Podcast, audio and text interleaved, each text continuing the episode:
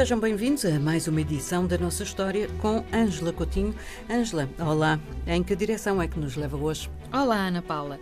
Hoje nós vamos tentar explicar aos nossos ouvintes o porquê do grande prestígio que tem a Etiópia uh, do ponto de vista histórico e, nomeadamente, o célebre, ou celebérrimo, direi, imperador Haile Selassie. Podemos não saber nada da história da Etiópia, mas esse nome uh, é sempre familiar. Exatamente, ligado depois ao movimento Rastafari, que teve início nas Caraíbas. Vamos tentar perceber o que se passou na Etiópia para a Etiópia ter este prestígio e o, o imperador Haile Selassie ter se tornado tão conhecido pelo mundo fora.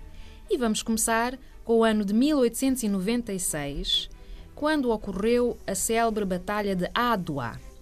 Nessa altura, o imperador da Etiópia chamava-se Menelik e ficou conhecido por ter vencido o exército italiano, numa época em que, como já temos visto, todo o continente estava a ser conquistado por algumas potências europeias, de modo que havia muitas guerras e algumas guerras foram perdidas também por outras potências europeias. Mas esta, a da Batalha de Adwa, determinou a independência da Etiópia. E como já tínhamos visto, nesta altura houve poucos Estados africanos que conseguiram preservar a sua independência. A Libéria, já tínhamos falado, a Etiópia é um deles. É preciso saber que a Etiópia tinha o melhor exército africano na altura. O imperador tinha investido em armamento moderno Portanto, era um exército bem equipado e calcula-se, os historiadores que se debruçaram sobre isto, que terá havido 73 mil homens contra 18 mil da parte italiana. Grande diferença. Uma enorme diferença. E depois, Ana Paula, o imperador Menelik, conseguiu mobilizar toda a sociedade. Bom, o primo dele, Haile Selassie, nascido em finais do século XIX, subiu ao trono depois em 1930 e por que é que ele se tornou uma figura lendária em África? Houve uma segunda tentativa, desta vez bem-sucedida, de invasão da Etiópia pela Itália. Em 1935, já com Mussolini no poder. E o que é que fez Haile Selassie? Ele tinha lutado uh, para ter boas relações diplomáticas com outros países e então a Etiópia era membro da Liga das Nações antes de se criar as Nações Unidas.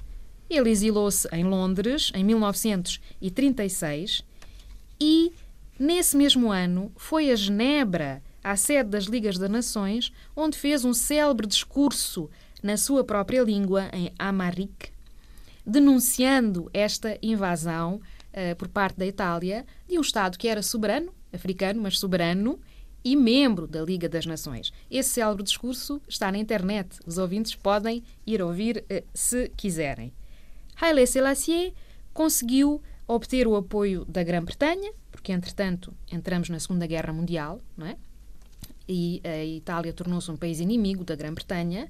Em 1940 ele teve esse apoio formal e conseguiu regressar ao seu trono, restaurar a independência uh, da Etiópia ainda em 1941, antes do fim da Segunda Guerra Mundial uh, e já numa altura em que, como se sabe, as pessoas que se interessam pela história da Segunda Guerra Mundial, uh, os países ditos do eixo, Alemanha, Itália, Japão, começaram a perder a guerra, por acaso foi no norte da África.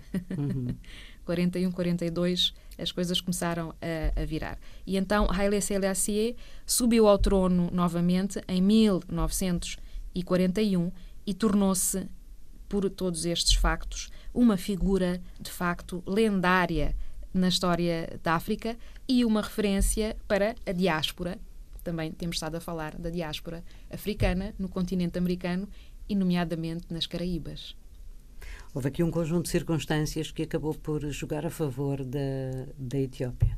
Exatamente, eram os heróis. Até em Cabo Verde há uma morna dedicada a esta questão do Negus, também era o termo uh, para se dizer imperador, não é? Na Etiópia.